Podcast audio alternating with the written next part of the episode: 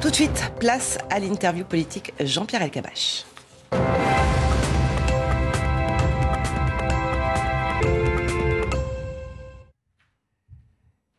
Monsieur l'ambassadeur, bienvenue parmi nous. Gérard Haro, bonjour. Bonjour. Est-ce que je peux dire qu'à force de regarder dans le miroir de nos querelles franco-françaises, nous ne voyons pas le danger de conflits militaires sur nos frontières et ce n'est pas loin et ça nous concerne?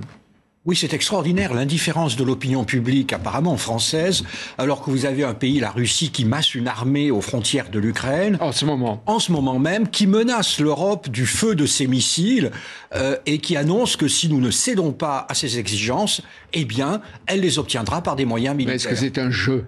Militaro-diplomatique. C'est un jeu de militaro-diplomatique naturellement. Mais lorsque vous montez haut sur un cocotier, hein, les, Russes ont monté très haut sur leur cocotier, ils ont présenté des, des, exigences très fermes. Or, ces exigences, ils ne les obtiendront pas. Et donc la question que nous pouvons nous poser, c'est, alors que feront-ils? Oui de, part et d'autre, parce que Biden et Poutine se menacent, s'engueulent, si je peux dire, euh, jouent avec euh, le feu des armes et parfois nucléaires. Mais si cette diplomatie euh, de routine ou si cette diplomatie primaire continue, les Russes peuvent attaquer oui, alors, excusez-moi, monsieur El Kabash, mais justement, je veux faire ce n'est pas symétrique, parce que d'un côté, vous avez des menaces militaires russes effectives, mais de l'autre, vous avez des Américains qui disent qu'il y aura des sanctions dévastatrices. C'est-à-dire pas au même niveau. C'est-à-dire pas au même niveau, pas militaire. C'est-à-dire si la Russie envahit l'Ukraine. Donc le message américain est très clair, et aux Européens aussi, nous ne nous battrons pas pour l'Ukraine. En ce qui concerne la, Russie, l'Ukraine est un intérêt vital. Euh, et donc, Poutine, à mon avis, garde toutes les options sur la table. Est-ce que ça veut dire que la Russie et Poutine veulent euh, absorber l'Ukraine ou au contraire qu'on n'y mette pas des missiles ou des armes occidentales? Vous savez, je ne connais pas un Russe qui reconnaisse l'Ukraine comme un pays indépendant. Hein. L'Ukraine, ça fait partie aussi de cette de l'imaginaire euh, de l'imaginaire russe. Je pense que les Russes veulent que l'Ukraine reste dans la sphère d'influence, euh, dans leur sphère d'influence. Mais, mais, dans la mémoire des Ukrainiens, il y a les massacres des années qui ont précédé la guerre, où il y a eu 3 300 000 Ukrainiens affamés. Mais la question essentielle, monsieur l'ambassadeur, l'Ukraine doit-elle entrer dans l'OTAN? Non. Non. Je pense que l'Ukraine, pour les Russes, l'OTAN, c'est euh, une alliance d'ennemis. Euh, les Russes n'accepteront pas l'entrée de l'Ukraine dans l'OTAN et seront prêts à faire la guerre pour, pour l'empêcher. Donc je pense que l'Ukraine doit être un État tampon entre la Russie et l'Occident, c'est-à-dire une démocratie libre, mais pas membre, pas membre de l'OTAN. Et la France, qu'est-ce qu'elle dit?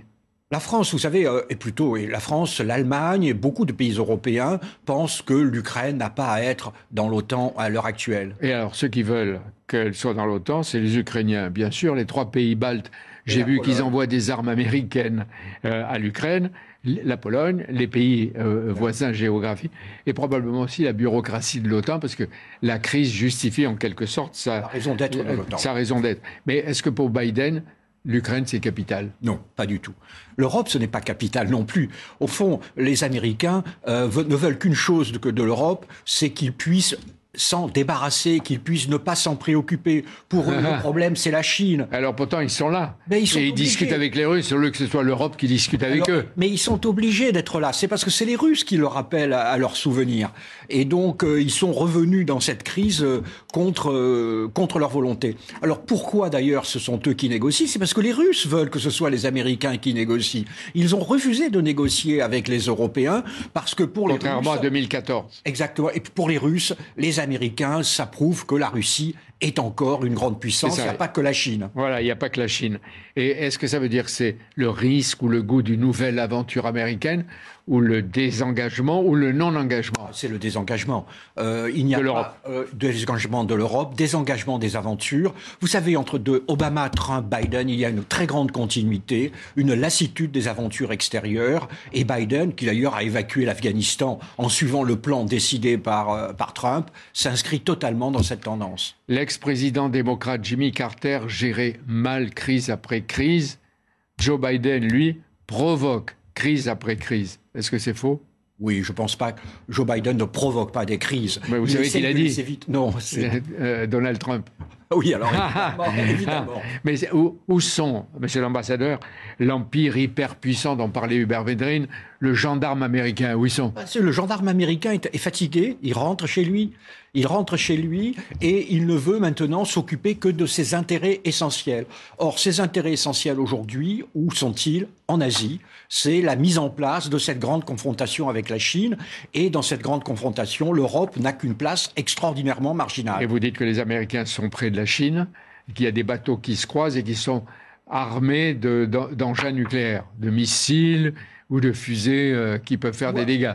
Moi, la dissuasion nucléaire me, rassure, hein, parce que justement, entre ces deux grands géants euh, qui sont en train, qui ne connaissent pas encore les règles, parce qu'ils sont en train d'apprendre les lignes rouges des uns et des autres, la dissuasion nucléaire établit un équilibre, il faut bien dire, pacifique entre la Chine et les Est-ce que nous ne vivons pas un affaiblissement des États-Unis?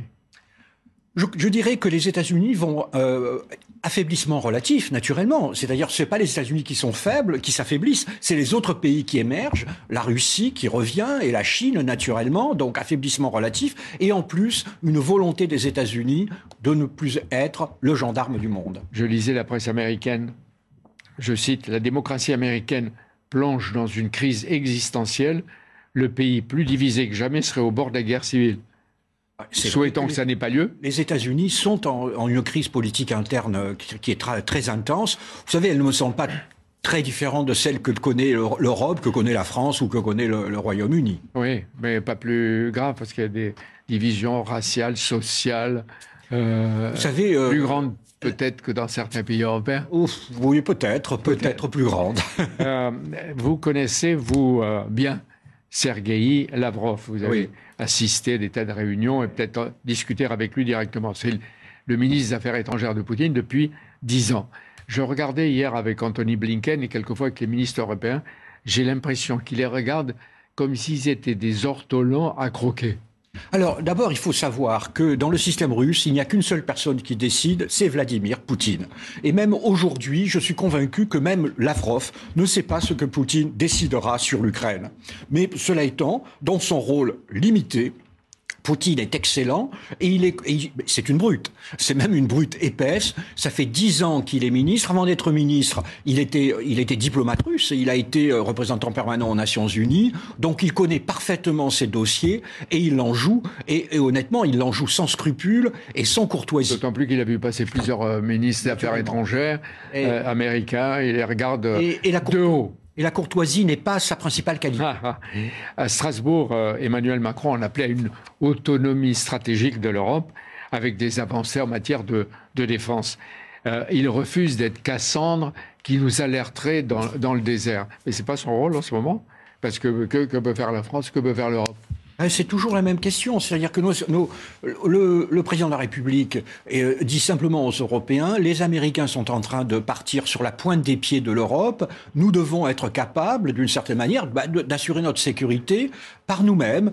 Eh bien, certains Européens, et notamment les Polonais, les pays baltes, pour des raisons évidentes, qui ils pensent qu'ils ont besoin de la garantie américaine, ne veulent pas de cette autonomie stratégique européenne, où ils voient une manière de pousser les Américains dehors, alors que nous ne poussons pas les Américains dehors sont eux qui s'en vont. Oui.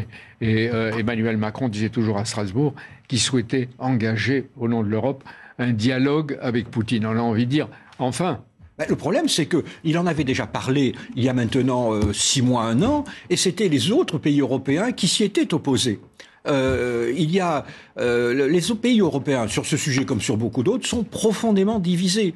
De nouveau, à cause de leur histoire infiniment tragique, les Polonais, les pays baltes sont dans leur tranchée dès qu'on parle de la Russie, et d'autres pays comme l'Italie, la France, l'Allemagne pensent qu'il faut parler aux Russes. Et ce qui se passe aux frontières euh, d'une Europe, on n'a pas envie que le, continent européen devienne une terre de sang, comme disait en l'écrivant l'américain Constantin Snyder. Mais euh, qu'est-ce que nous pouvons faire Et en quoi ça nous concerne, nous, Français? Euh, Ce qui se passe en Ukraine Oui. Bah, d'abord, continent européen. D'abord, euh, vous avez tout à fait raison de dire. Nous, ce que je vais dire, je suis sûr que tous les jeunes auditeurs ne le comprendront pas parce qu'ils pensent que la guerre est impossible en Europe occidentale. Moi, je pense profondément, je suis né huit ans après la Seconde Guerre mondiale, que la guerre est possible sur notre continent. Et nous l'avons vu d'ailleurs en Yougoslavie. Nous avons vu ce qui se passe à deux heures d'avion de, de, Paris.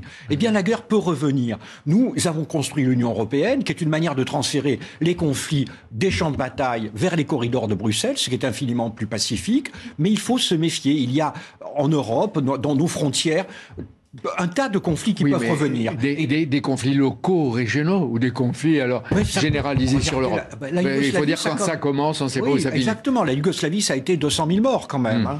Et euh, la Russie, elle est dans l'Europe. C'est le général de Gaulle qui disait de l'Atlantique à l'Oural. Évidemment que la Russie est un pays européen, c'est un pays avec lequel nous devons parler, mais attendez, comme disent les Américains, il faut être deux pour, pour danser le tango.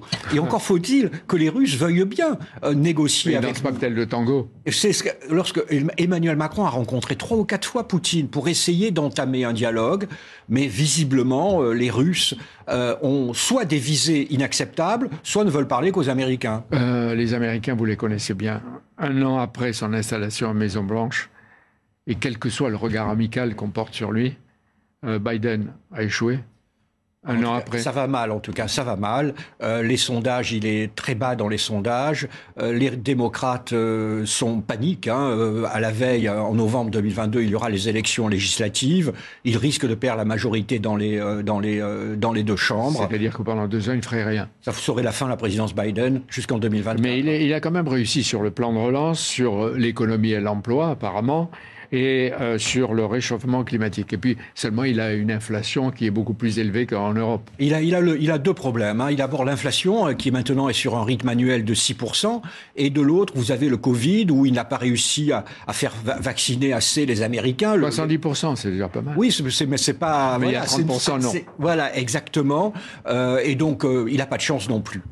À Strasbourg, toujours, euh, Emmanuel Macron disait son inquiétude à propos de la démocratie, du progrès et de la paix. Est-ce qu'il est dans le vrai? Oui, je pense que dans toutes les sociétés occidentales, ce sont des questions qui se posent. Nous avons une, une, partie substantielle de nos citoyens qui sont en train de se dresser contre le système politique parce qu'ils pensent que ce système politique ne les sert plus. Et ça, ça permet à tous les, les prophètes de malheur, n'est-ce pas, de, de prospérer euh, partout. Hein. Mais, mais, oui, c'est ça. Partout, les démocraties semblent en, en difficulté. La démocratie américaine, dirait Tocqueville, elle est malade. Autant sauver les démocraties qui résistent. Dans toutes vos fonctions, aux Nations Unies, à Washington, au nom de la France, vous avez vécu toutes sortes de crises, et des crises de toutes les couleurs. Comment vous qualifiez celle, celle-ci, celle que nous vivons? Est-ce qu'elle est plus originale, plus dangereuse?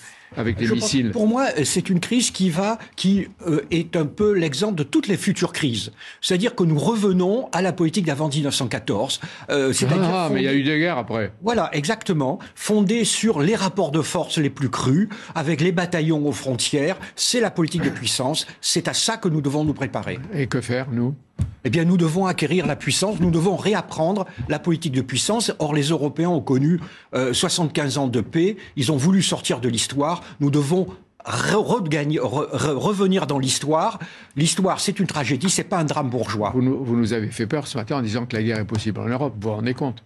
Oui, mais euh, il faut mieux savoir quels sont les risques pour s'y préparer. Autrement dit, il faut, il faut, lancer l'alerte pour que le rôle et la France, et, et, le rang même de la France, ne soient pas oubliés dans la campagne euh, présidentielle qui commence. Ce sera oublié. La, politique étrangère dans les campagnes électorales des pays grandes démocraties, c'est le, le, strapontin. Oui, d'accord, mais quand on euh, agite le spectre de la guerre, ah. Ah, je vous remercie. Vous êtes toujours euh, lucide et clair. Bonne semaine. Merci beaucoup. Merci Jean-Pierre, merci à vous Gérard Haro. À suivre dans votre matinale week-end le face-à-face avec Guillaume Bigot et Marc Baudry. On reviendra